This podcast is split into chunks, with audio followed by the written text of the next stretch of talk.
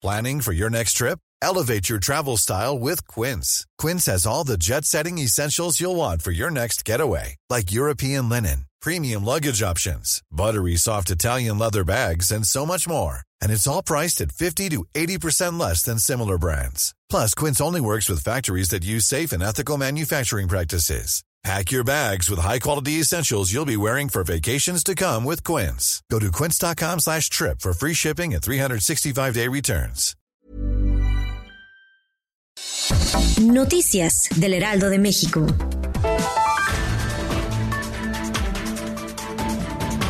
El secretario de Seguridad y Protección Ciudadana, Alfonso Durazo, presentó la guía para la prevención, preparación y la gestión de emergencias en el contexto del COVID-19 para fortalecer las capacidades de protección civil ante la pandemia. La guía incluye escenarios de riesgo, recomendaciones para las instalaciones de salud y acciones generales y específicas en materia de protección civil ante los fenómenos de mayor probabilidad de impacto en México.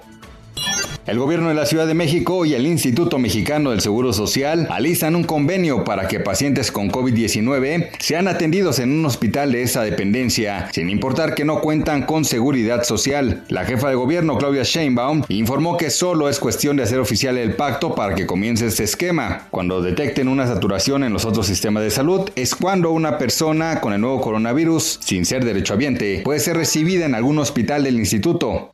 La disminución de ventas en el último mes ha dejado pérdidas para las empresas del sector terciario en la Ciudad de México por 64.058 millones de pesos, de acuerdo con Nathan Polapsky, presidente de la Cámara Nacional de Comercio. De acuerdo con cálculos de la cúpula, elaborados entre el 20 de marzo y 21 de abril, las empresas de los sectores comercio, servicios y turismo de la capital mexicana se han visto afectadas por la disminución de ventas.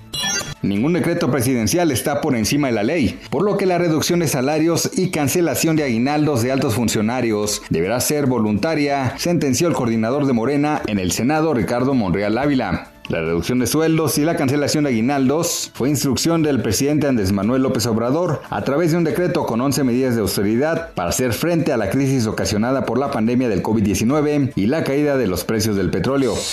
Noticias del Heraldo de México.